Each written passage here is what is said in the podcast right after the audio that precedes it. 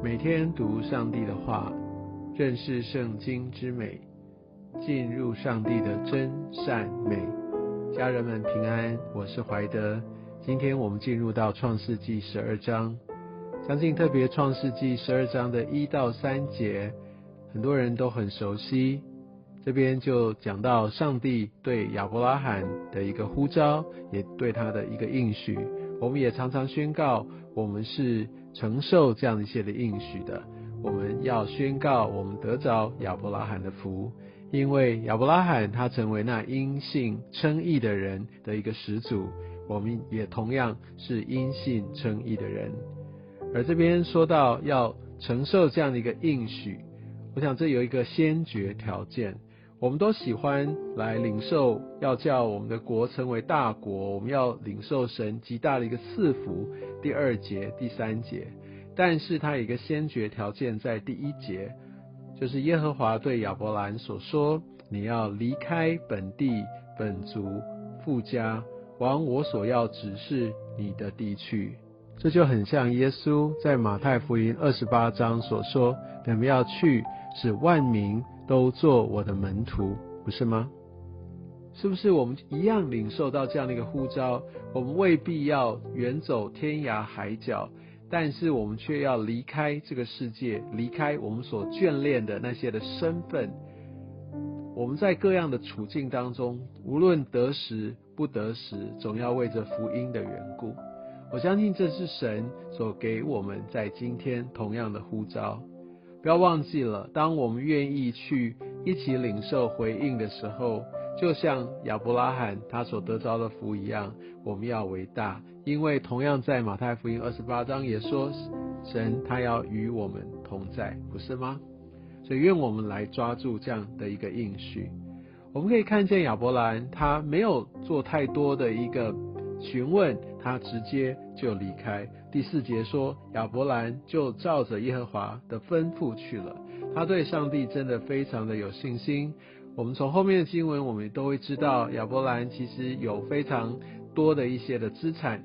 我想当时的资产跟现在不太一样，我们就放在银行户头里，账转一转，户开一开就没有问题。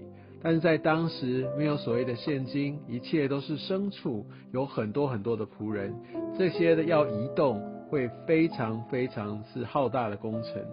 但亚伯拉罕他就直接就回应了，所以我们可以看见我们对神一个回应的一个决心跟信心，我们的行动也反映出我们对神是多么的信靠。所以我相信，在很多的时候，我们会瞻前顾后，有很多的考量。我相信这也都是很好的。但当我们需要来往前移动的时候，我们确实需要抓住神他的一个应许。而在那个时候，我们可以看见，在他到了这个第六节地方，到事件地方魔力橡树那里的时候，那时候有迦南人住在那里。所以感觉上那不是他的地盘，而且迦南人按照之前的一些叙述，他们是非常的强大。但是第七节，耶和华向亚伯兰显现说：“我要把这地赐给你的后裔。”所以你知道这是他讲的是一个未来的事情，不是赐给你，是你的后裔。但我们可以看到亚伯兰他的回应是什么？他就在那里为向他显现的耶和华筑了一座坛。很多时候，神对我们的未来来说话。我们会看看这样的一个环境，觉得我没有预备好，或者我就会想到很多很多的一些的疑问，或者我们会想说，这也许是我领受错等等。但亚伯兰他不但就领受，而且他献祭。你可以看到后面他支搭帐篷，但是他献祭。当我们领受到这样一些神的应许的时候，我们不是先顾好我的处境，先去准备好我属事上面些的资源。而是先来跟神对齐，我相信这样的一个献祭的态度，一抓到就献祭的态度，是给我们一个很大很大的一个提醒。但后面我们可以第十节开始看到亚伯兰他的一个信心软弱，神叫他到迦南地去，没有要到别的地方，但是因为饥荒，他就自行决定要往埃及地去。